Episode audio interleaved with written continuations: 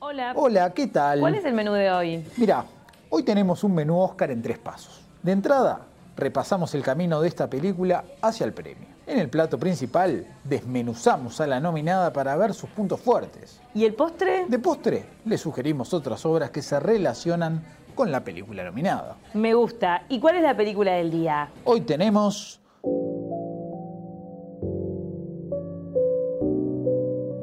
Las horas más oscuras.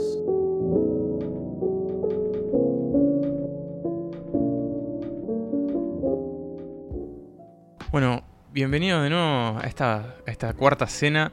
Gracias, Eh, gracias. Un placer se, estar. se achicó la mesa hoy. Sí, y para bien, eh, vamos a... Nos sacamos el peso muerto encima. Sí, creo que es importante decirlo y creo que siempre hablamos con, con franqueza en este podcast. Y bueno, hoy en este cuarto especial de, de los Oscar, en el que vamos a hablar de las horas más oscuras, eh, vamos a aclarar que vamos a ser dos los, los participantes y probablemente de aquí en más en el podcast vamos a seguir siendo dos participantes. Sí, esto ya no daba para más. ya la Nicolás situación era y- muy tensa. Y quien habla, Pablo, este, bueno, la voz que falta es la de la de Marcos Emanuel Bremerman. Y la verdad es que bueno, no ha sido fácil tomar la decisión, pero bueno, entre los tres eh, llegamos al acuerdo de que era lo mejor. Y en ese sentido yo estoy muy agradecido con Emma porque él entendió que Que era por el bien del proyecto. sí, que, que su paso al costado era para mejor. eh, Que su paso al costado era un paso adelante para nosotros. Exacto, exacto. Y bueno, a- agradecidos en parte, por- por- porque obviamente les estuve involucrado desde el comienzo, eh, un- poco dolidos por, por esto, pero en realidad también esperanzados porque sabemos que, que va a ser para mejor. No sé, vos qué, qué opinas. Sí, opino lo mismo. Le deseamos toda la suerte a Emanuel en sus próximos emprendimientos. Sí, él no, no, no de- eh, a ver, voy, voy a hablar como un amigo. A mí me, como por un parte me jode que él no haya aclarado qué es lo que va a hacer, porque él dijo, tengo otras ideas y siento que en este espacio no, No, no puedo crecer. no puedo crecer. Me jode que, que, digo, esto es, es un- le decimos un emprendimiento, pero bueno, tampoco es que vivamos de esto, ¿no? Entonces, no, por ahora al menos. por ahora. Entonces hay como cierta cosa de amistad y, y me jode que no nos haya dicho qué, es lo que quiere hacer. Digo, me parece que siempre... Sí, no, yo, yo creo que, que- bueno, que lo va a tener que, repensar y que bueno, que no- nosotros también nos vamos a acordar de que nos hizo esto. Este, más allá de que lo vamos a seguir apreciando mucho por todo lo que compartimos. Sí. pero bueno, es pero hora bueno. De, de seguir adelante y, Sí, y arrancar esta nueva etapa. Sin él, sin él. Sí, sí, sí. Y bueno, si hay algo que, la película de hoy nos enseñó es que en los momentos Más, más, jodidos, hay, hay luz. es cuando hay que superarse. Así que, este, bueno, dicho este anuncio y, y compartiendo esta mesa con, con Nicolás entre los dos, vamos a, a pasar a hablar de, del menú de hoy, de, de esto que nos compete, que es eh, Las horas más oscuras. del director Joe Wright. Wright. Y es bueno, es una de las nueve películas nominadas eh, a mejor película en los próximos Oscar. Así que, eh, si te parece, Nico, vamos a, a entrarle a ella. Vamos. There's nothing heroic in going down fighting if it can be avoided. Nothing even remotely patriotic in death or glory if the odds are firmly on the former. Nothing inglorious in trying to shorten a war that we are clearly losing. losing. Europe is still. Europe is lost.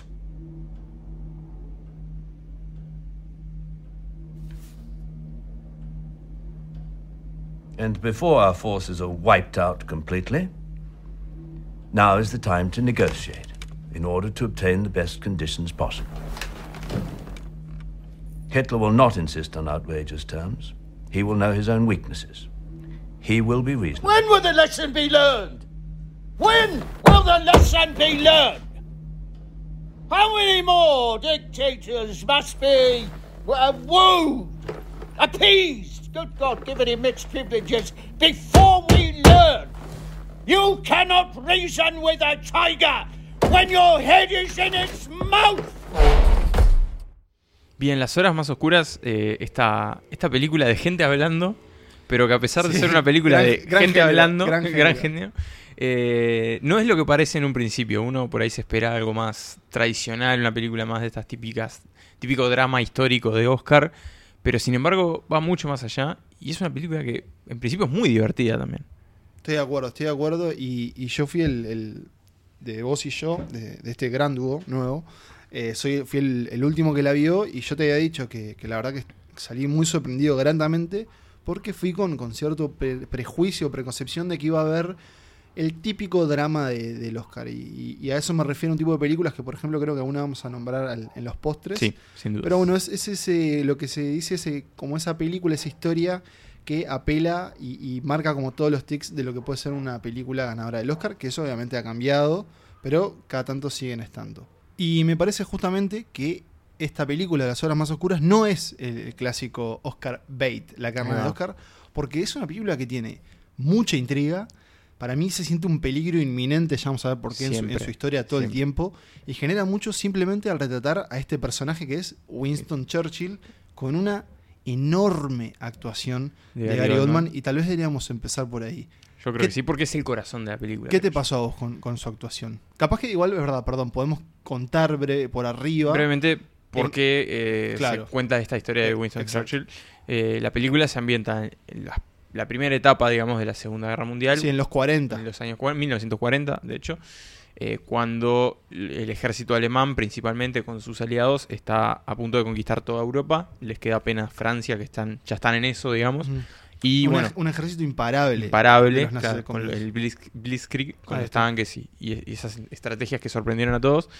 Y queda lo poco que queda de Francia, que está aguantando como puede, y Gran Bretaña, que está, sus tropas están en Francia, este, aguantando como pueden esa invasión alemana. Y que están, eh, bueno, más adelante vamos a ver que están incluso en otra En película. otra película, Porque claro. es este, la historia de, de Dunkerque. Exactamente. Pero bueno, perdón. Pero bueno, mientras tanto, eh, en Gran Bretaña el Parlamento decide eh, retirarle la confianza al primer ministro y en su lugar asume Churchill, que bueno, era un político muy veterano que ya había ocupado cargos en el gabinete, pero que bueno, ahora pasa al puesto de primer ministro.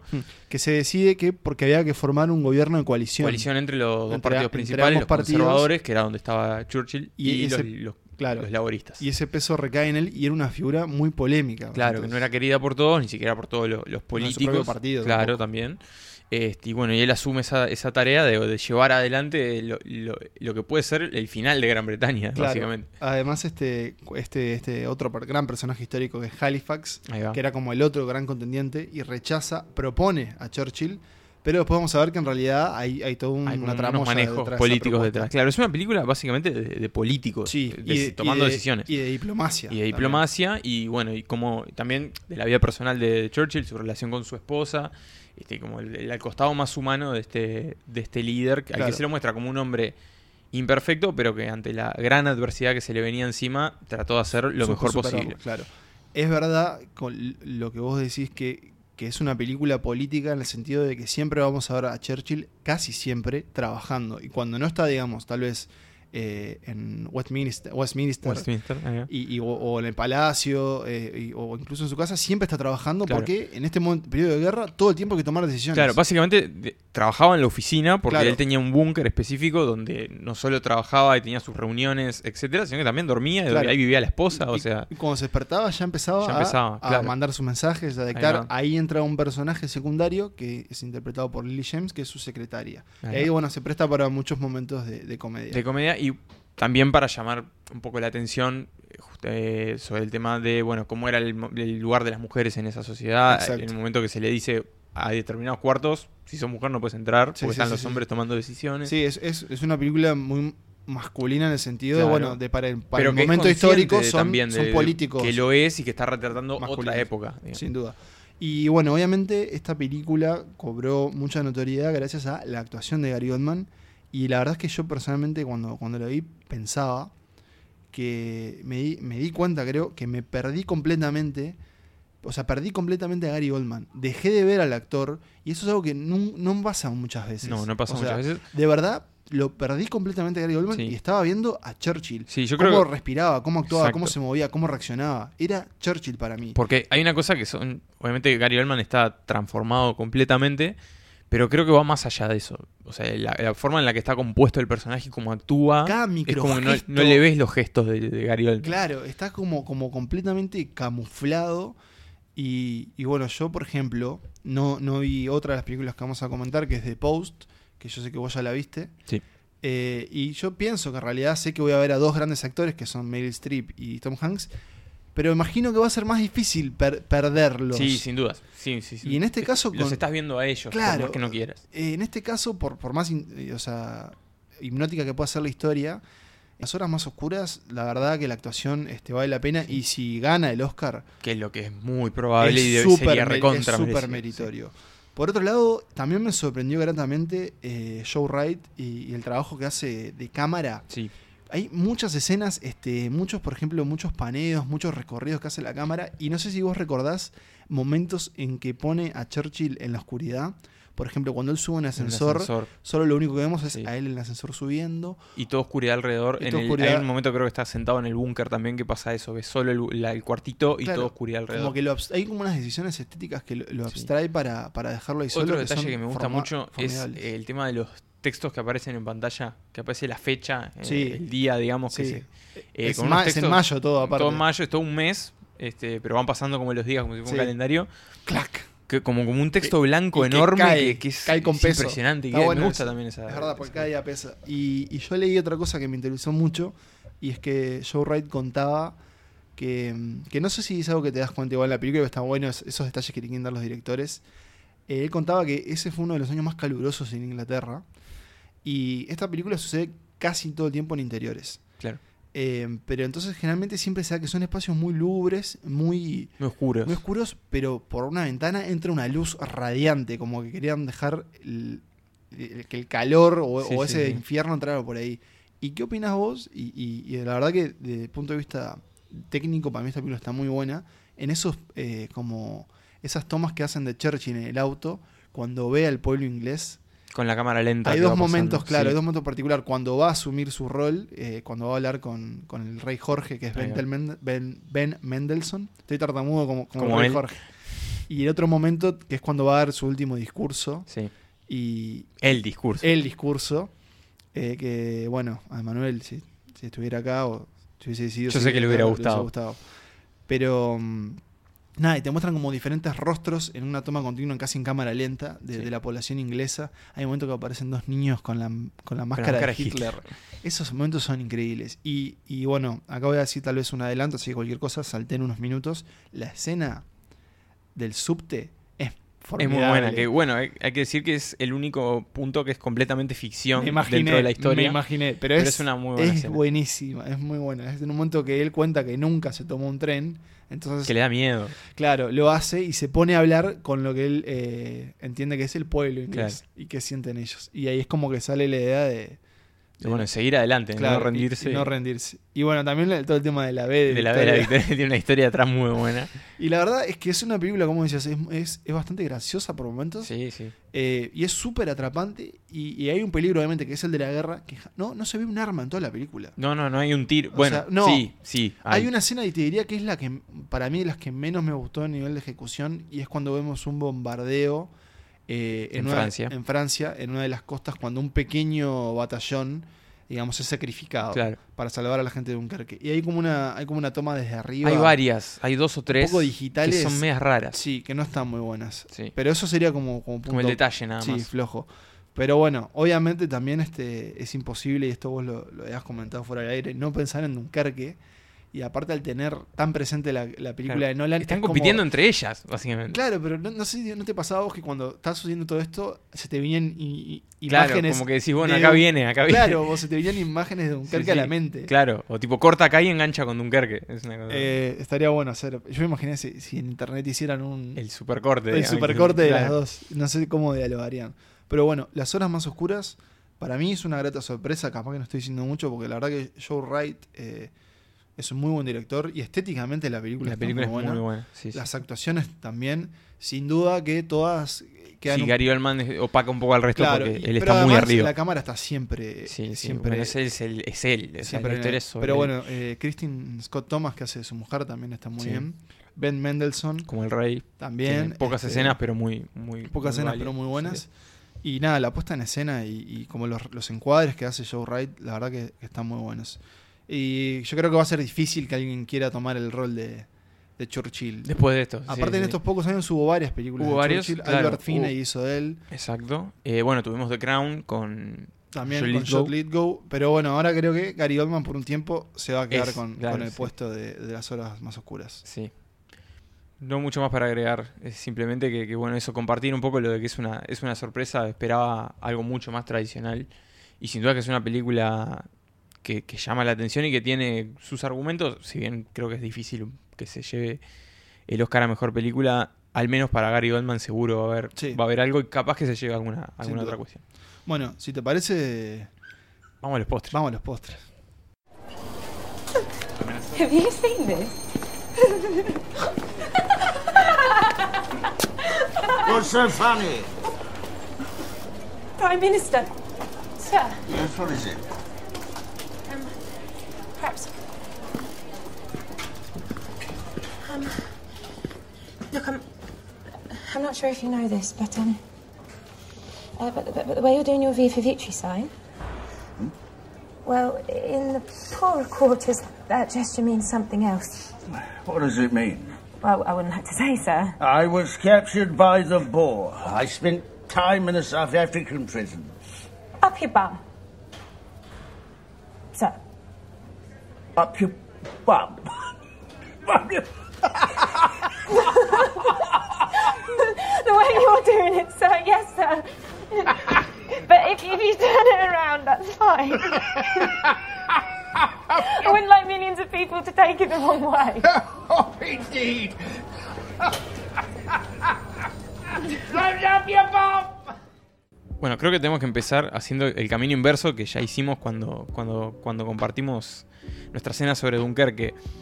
Eh, porque es el complemento de esta película. Es la misma historia, pero desde el punto de vista de, de los soldados británicos peleando en Francia. Es el- si bien las dos compiten en la misma categoría, la mejor película son historias que se pueden complementar perfectamente. Son completamente distintas también en la forma en la que están concebidas, pero creo que es bueno el ejercicio de ver las dos películas. Sí. Y como conocer como la historia completa de los políticos en, en Inglaterra y los soldados en Francia. Claro, las decisiones de- de- detrás de toda esa maniobra que resulta exitosa, pero que bueno, nada indicaba que iba a salir bien. Claro. Este, y sí, y me gustaría saber incluso si alguien hace el, el- el ejercicio al revés y es ver primero las horas más oscuras y después Dunkerque. Eh, otra de la- las recomendaciones que vamos a hacer eh, también va a ser eh, quedarnos en Inglaterra, pero ir unos años más atrás, y es en la película El discurso del rey, en la que Colin Firth interpretaba a- al rey Jorge, que bueno, era notoria su, conocida su tar- ta- ta- ta- ta- tartamudez. Y bueno, lo que el discurso del rey, que esa sí es una película de Oscar Bates, Eh, sí. que a mí Bueno, ganó, verdad, ¿no? también ganó y para mí no estaba tan buena, es decir, a mí por lo menos en ese entonces cuando la vi no, no me conmovió, pero es verdad que las actuaciones de, de Colin Firth y mm, este otro señor muy conocido también, De Geoffrey Rush. de Jeffrey Mi Rush, amigo muchas Geoffrey gracias, Rush. gracias, eh, que es como el entrenador, eh, vale la pena. Al final, Sí, y toda, aparece película, toda histórica en, en Londres Tiene algo, tiene tiene algo, ¿no? Tiene, tiene como algo. algo. Eso va antes y bueno, para los que quieran ver cómo sigue la historia de Churchill, tienen The Crown, la serie de Netflix, que en su primera temporada aparece él como primer ministro en su segundo periodo. Es verdad. Porque él fue dos veces primer ministro. Y después, patitas para afuera cuando terminó la guerra. Muy injusto. Claro, sí. Pero bueno, y por último, esta vez que estamos excedidos de postre, vamos con otra gran actuación completamente opuesta de Gary Oldman, que es en, en Tinker Taylor Soldier Spy, también El conocida Topo. como El Topo, y es una película de espionaje de Thomas Alfredson basada en un libro de John le Carré, en la que, mm, en la que este, Gary Oldman interpreta a un espía del servicio británico, conocido como Smiley, Smiley. justamente porque No sonríe. Eh, y es una película, tal vez, hay que prestar atención. Eh, yo cuando Sí, la hay vi, que, hay que mirarla. hay que poner Hay que atención porque además es un espionaje muy lejos de, de la idea romántica del cine del El espionaje. Bond, claro. Claro, esto es señores que se toman su tiempo, escriben sus documentos y observan y esperan. Y como eso, la película hay que esperar, pero la verdad que vale la pena. Y hay tremendos actores. Colin Firth de nuevo, eh, Tom Hardy, John Hurt, Toby Jones, Mark Strong, Benedict Cumberbatch. Es como un, Gran plantel de todos los señores británicos que, exacto. que- que- que hacen las cosas bien en la, adelante de cámara. un gran equipo inglés. Así que bueno, esos fueron los postres y, y esto fue nuestro especial sobre las horas más oscuras. El cuarto, nos quedan cinco. Nos quedan cinco. Todavía no estamos ahí casi a mitad de camino. Y bueno, Nico, vamos a ver cómo seguimos. Sí, nada, bueno, decirle a, a Manuel Bremerman que donde quiera que esté, que bueno, que, que muchas gracias por todo. y bueno, nada, eso, que, que le vaya muy bien nada más. Te estás quebrando, así que te voy, a, voy tomar la palabra. Así que, bueno, gracias a todos por, por escucharnos. Vayan a ver estas películas y coméntenos qué les parece. Y sin más que decir, muy rico todo. Y que se repita.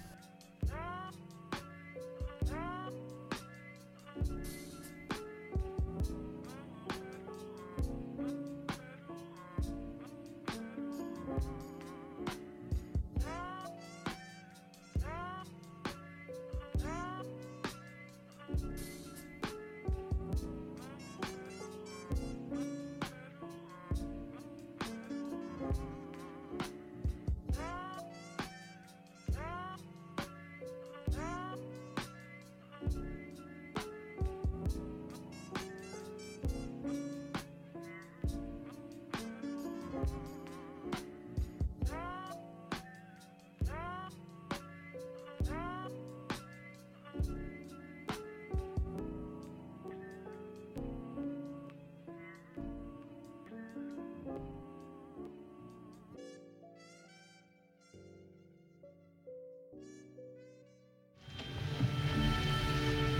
Leave the gun.